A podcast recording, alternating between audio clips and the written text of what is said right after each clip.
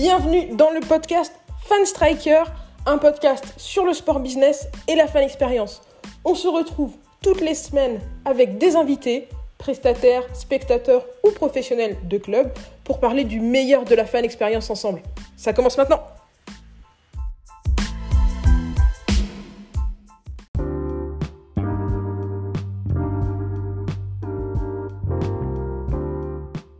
Tous, c'est Maël Tafou et j'espère qu'aujourd'hui vous êtes en grande forme parce que pour le premier podcast Fan Striker, je suis accompagné de Mathieu Gorgienne et on s'est attaqué directement à de très gros sujets.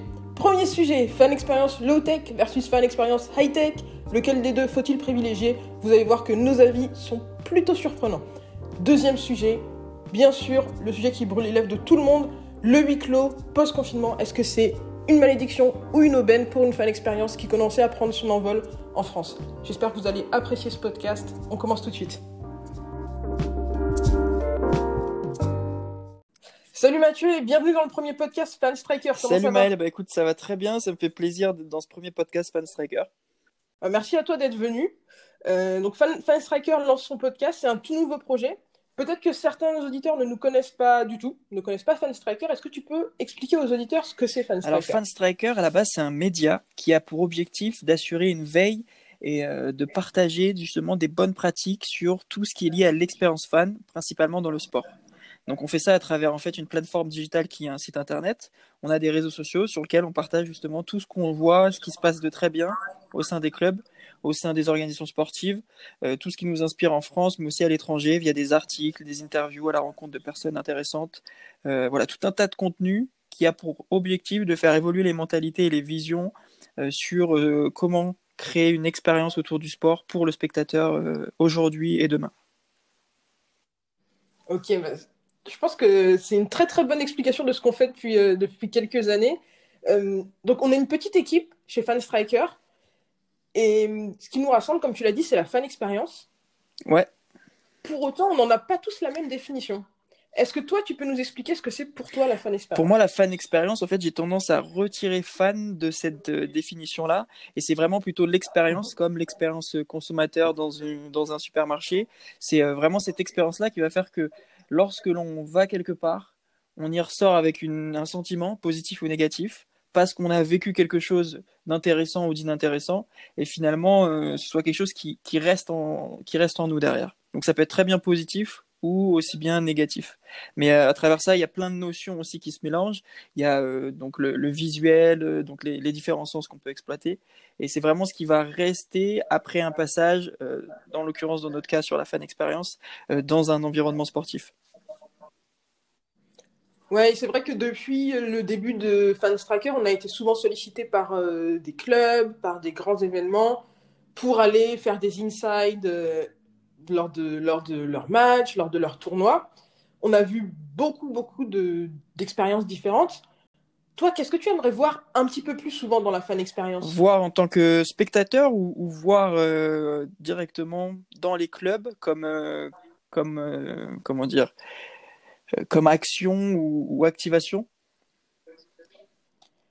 euh, Je dirais voir dans les clubs comme action ou activation. Moi, je pense que j'aimerais voir davantage de choses simples, euh, pas forcément de choses digitales, de d'activation ou de services qui sont super digitalisés, mais peut-être venir revenir ou venir à des choses plutôt simples, la personnalisation, l'accueil du public, tout ce qui est clairement lié à, à, la liaison humaine, c'est pas le bon terme, mais en fait, euh, vraiment quelque chose de plutôt simplifié, euh, sans forcément de gros moyens.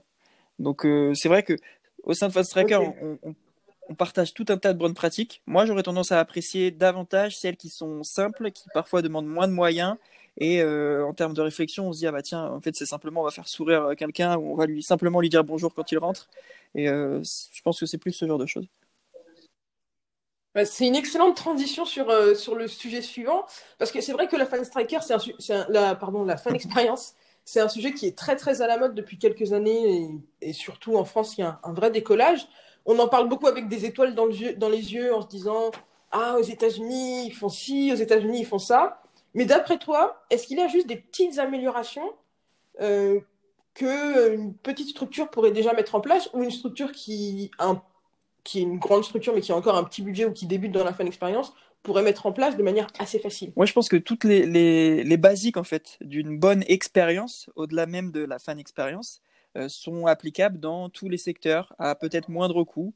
Ça commence par euh, un sourire à l'entrée, euh, s'il y a une fouille en sécurité, que elle soit la plus positive possible, du balisage informatif directement dans les, dans les espaces pour informer et donner aux, visiteurs la possibilité de se repérer, euh, de la communication à travers euh, euh, les différents supports que l'on propose, et aussi de l'engagement, proposer un maximum d'engagement finalement aux gens qui sont présents. C'est-à-dire qu'on l'idée globale de tout ça, c'est que en fait, ce que moi j'aimerais demain, ou, ce que la majorité des personnes qui, qui, qui aiment finalement cette, ce côté fan expérience, aimerait, c'est que euh, demain, une personne qui vient dans un stade, eh ben, elle reparte avec l'impression, la sensation d'avoir participé à ce qu'elle a vu, d'avoir participé au spectacle autour, parce qu'elle a été euh, affichée sur le grand écran, parce qu'elle a eu un moment, eu l'occasion de répondre à une question du speaker, etc. Donc cette partie-là de notion entre l'accueil, euh, comment on prend soin de la personne et aussi comment on l'engage, je pense que ça, c'est pas forcément des choses qui, qui coûtent énormément, euh, là après je mets, des guillemets là-dessus, mais euh, qui sont réalisables dans différentes plateformes, différents sports, différentes euh, organisations, et qui sont pour moi des basiques que l'on doit et que l'on peut tous respecter. Ouais, c'est vraiment quelque chose sur lequel on se rejoint, le fait que quelque chose de, simple peut être vraiment une animation qui marque beaucoup le public. Donc toi, durant ces années chez Funstriker et ces années même en tant que fan, quelle a été la meilleure animation basique que tu aies vue? Lors d'un événement. Donc, quand je dis basique, c'est quelque chose de pas très avancé technologiquement, de facile à mettre en place. Et de l'autre côté du spectre, quelle a été l'animation complexe qui t'a le plus impressionné? Pas forcément un, événement où tu es allé, mais peut-être un événement dont mhm. tu as entendu parler. Alors, je vais commencer sur l'activation basique, mais qui a été pour moi une franche réussite. C'est euh, lors d'un déplacement avec Fan Striker euh, au FC Lorient. On était invité par, euh, par la marque Kappa et lors de ce match, euh, il y a eu une activation que, j'ai trouvé vraiment sympathique, où finalement, euh, il y a un écran géant dans le stade et il y a un caméraman qui filmait pendant le match euh, un spectateur qui était sur son smartphone. Et en fait, sur l'écran géant, on voyait, donc il y avait une animation, etc. Et l'objectif, c'était d'embarquer tout le public pour jouer un petit tour à cette personne qui était sur son smartphone pendant que le match se déroulait. Et l'idée, c'était de rien dire. En fait, tout le tous les téléspectateurs étaient complices de cette blague. Même, euh, je crois que c'était un couple, même le copain de cette fille-là qui était sur son téléphone, euh, il devait rien dire, en fait, finalement. Et euh, le jeu, c'était de savoir le plus ah combien de temps la personne allait, allait prendre pour finalement se rendre compte qu'elle était affichée sur l'écran géant euh, en train d'être sur son téléphone. Donc j'ai trouvé ça vachement drôle parce que du coup c'était vachement engageant, participatif et tout le, stade avait l'impression d'être engagé sur ça. Et aussi ça faisait un peu un pied de nez en, ce que l'on imagine, le tout digital, etc. Et que voilà, on dit voilà, tu es sur ton téléphone, mais est-ce que tu as vraiment besoin d'être sur ton téléphone alors que le spectacle sur lequel tu, tu es à la base sur pourquoi tu as payé euh, est en train de se dérouler. Donc je trouvais que toute l'idée autour était, était assez intéressante pas forcément compliqué si on dispose d'un écran et de caméras. Bon, encore faut-il les avoir, mais du coup j'ai trouvé ça vachement vachement intéressant. C'est souvent un exemple que je cite lorsque je réponds à des mémoires pour des étudiants ou, dans d'autres cas, mais je trouve que c'est un très très bon exemple. Ouais, c'est il y a un vrai sentiment d'unité euh, qui se crée un peu dans les fans, c'est super intéressant. Et du coup de l'autre côté du, spectre, euh, ce qui est vu plus mais, impressionnant. Mais négativement, c'est ça que tu veux dire? Euh, pas négativement, euh, au contraire positivement, une, euh, quelque chose qui serait très technologiquement avancé, donc je sais pas, mm. de la VR, du digital, et qui t'a vraiment impressionné, où tu t'es dit, dit, waouh, si j'étais dans un stade et que j'avais vu ça, ou, ou peut-être que tu étais dans le stade, j'aurais été super impressionné et j'aurais eu un, un souvenir. oui, je vois, ce que, je vois ce que tu veux dire. J'ai tendance à être moins impressionné par des activations ultra digitalisées. Enfin, euh, VR, etc. Donc super poussé. Je suis plus, plus fan de, des activations euh, un peu à la Max Guazzini. Je sais pas si, si tu t'en souviens, enfin ça, ça remonte euh, quand même il y a longtemps, mais avec des, par exemple un éléphant dans un stade, ouais ça c'est impressionnant, c'est surprenant. Tu dis mais à quel moment tu fais rentrer un éléphant qui qui porte un ballon de rugby ou des joueurs de rugby et qui fait le tour du stade. Mais sinon ouais en termes d'animation un peu plus technologique, euh, je me souviens plus dans quel stade on est partagé sur, euh, sur le compte LinkedIn de Fanstriker, où il y avait cette activation en VR, euh, où tu avais finalement un, c'est pas un dinosaure, mais un espèce de, un dragon, voilà exactement, un dragon, qui faisait le tour du stade Et finalement, ça m'avait vraiment impressionné quand je l'avais vu, quand je l'avais vu sur les réseaux sociaux. Mais finalement, j'avais retrouvé après derrière une autre vidéo où on voyait réellement ce que le spectateur dans le stade voyait. Et finalement, ça m'avait un peu déçu de me dire qu'en fait, c'est quelque chose qui est pensé pour la télévision, mais que ton spectateur dans le stade directement, lui, a pas cette, euh, il n'a pas cette impression de dire ah oui, waouh, c'est super impressionnant. Donc, je pense qu'il y avait un, nivellement entre les deux, entre ce que perçoit le spectateur et se dit oui, c'est impressionnant, et ce que perçoit le, téléspectateur. Donc les deux, euh, je pense qu'il y, a, quand même une différence d'appréciation par rapport à ça. Et je me dis que ça, ça, représente quand même un coût qui doit être vachement important. Et, et le résultat final, j'aurais tendance à privilégier les spectateurs qui sont dans le stade plutôt que les téléspectateurs. Et là, je pense que sur ce genre d'activation, c'est pas forcément le cas.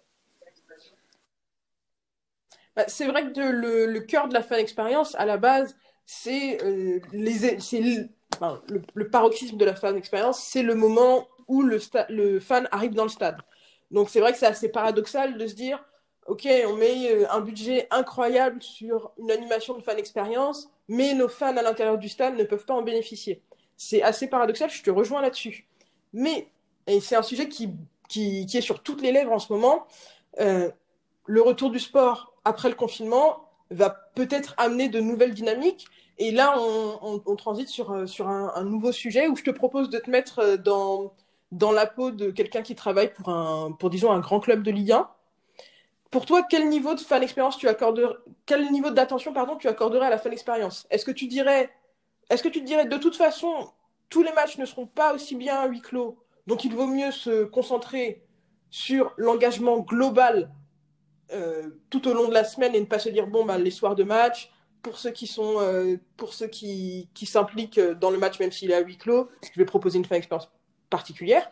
Ou est-ce que au contraire tu te dirais je vais redoubler d'efforts sur ce moment du match et essayer de grappiller à droite à gauche des solutions pour rendre le visionnage du match en dehors du stade. Mmh, c'est un, un, point super intéressant que tu abordes là, parce que justement, ce, ce contexte dans lequel on est avec, euh, avec euh, l'arrêt de toutes les compétitions, voire tous les événements euh, au-delà du sport euh, lors du confinement, etc., c'est quelque chose qui va, qui va être un tournant un peu de, de l'histoire du monde, en fait, finalement. Et, et je me dis que forcément, ouais. il y aura un avant et un après on voit déjà quelque chose qui, qui quelques idées euh, qui émergent euh, là-dessus. Je sais que tu vas consacrer un podcast euh, avec deux autres membres de l'équipe prochainement sur cette thématique, mais ouais. mais moi je me dirais simplement, je me dis que voilà c'est c'est un un nouveau démarrage. Il y aura de nouveaux nouvelles habitudes de consommation du sport. Il y aura des des des problématiques à résoudre. Aujourd'hui, si on ne peut pas faire venir de spectateurs dans les tribunes, bah, comment on va faire pour qu'ils se sentent engagés et qu'ils puissent finalement être présent sous une autre forme. Donc c'est ce qui se passe par exemple euh, en Allemagne euh, avec le Borussia Mönchengladbach, si je dis, je, je, je l'appelle pas correctement, mais euh, qui, qui, propose finalement aux fans de payer, euh, je crois c'est 19 euros pour avoir une pancarte cartonnée euh, assez quali d'ailleurs et de leurs photos dans leur tribune, dans les tribunes sur leur place pour les abonnés là où ils sont assis toute la saison.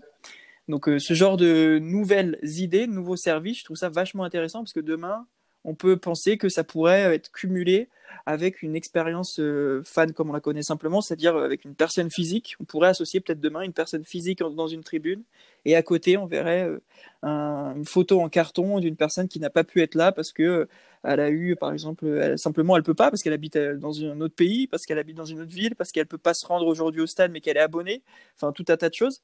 Euh, donc je pense que ça, ça va aujourd'hui permettre de créer de nouveaux services et de, nouvelles façons de proposer de la consommation sportive.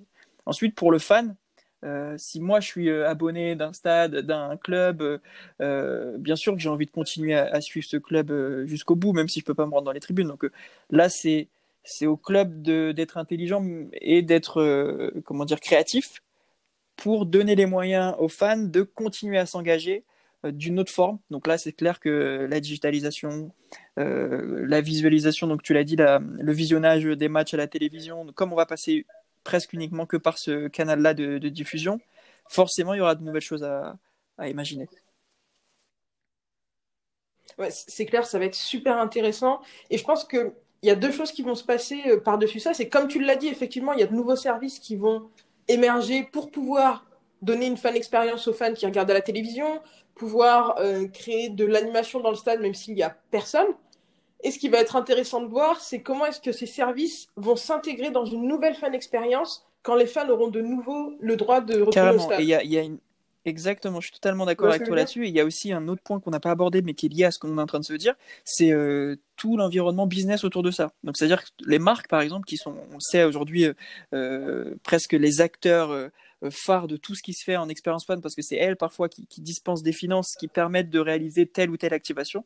Bah, demain, même ces marques, si elles ont euh, ce besoin de visibilité, elles vont devoir aussi trouver de nouvelles idées pour pouvoir euh, bah, se rapprocher d'un spectateur, se rapprocher du fan, se rapprocher du public, de leur cible, euh, de créer de nouveaux moyens d'être visible via euh, les canaux de diffusion qui seront, qui seront proposés. Donc là, on pourra plus imaginer, s'il y a personne dans les stades, des activations autour du stade, mais il faudra imaginer d'autres façons de transformer cette activation-là en peut-être activation digitale qui te... Enfin, c'est, très futuriste, mais du coup, du coup il y a beaucoup d'idées qui peuvent naître de cette période. Et c'est ça qui, pour moi, est super intéressant. Ouais, je pense qu'il faut vraiment garder un œil ouvert sur, euh, sur tout ça pendant les semaines à venir. En tout cas, Mathieu, euh, merci beaucoup de nous avoir rejoints pour ce premier podcast Fan Striker. Où est-ce que Alors les moi, ils peuvent me retrouver sur, sur Fan Striker, déjà sur tous nos réseaux sociaux, euh, mais aussi sur des, sur des réseaux sociaux autres. Euh, comme aujourd'hui, moi, mon, domaine de prédilection, euh, au-delà de la fan expérience de Fan Striker, c'est aussi les réseaux sociaux. Donc je suis présent sur tous les réseaux sociaux, euh, LinkedIn, Twitter, Instagram, etc. Donc, et disponible si jamais il y a des, échanges qui peuvent être créés, si ça peut se faire en direct ou via Fan Striker, bien sûr, je serai toujours présent pour y répondre volontiers. Bah écoute, super, merci beaucoup et puis on, Ouais, exactement. On se revoit À bientôt, très du coup. bientôt. Salut Maël.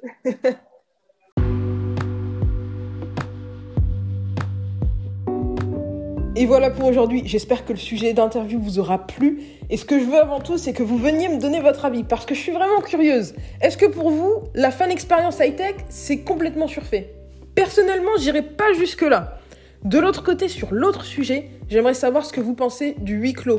Est-ce que le huis clos va complètement tuer la fan expérience des jours de match Moi, je pense que les solutions qui vont être mises en place vont rendre la fan expérience encore meilleure quand on va retourner au stade. Dites-moi ce que vous en pensez, bien sûr, en message vocal sur encore.fm slash fanstriker et sur les réseaux sociaux. C'était Maël Tafou pour Fanstriker.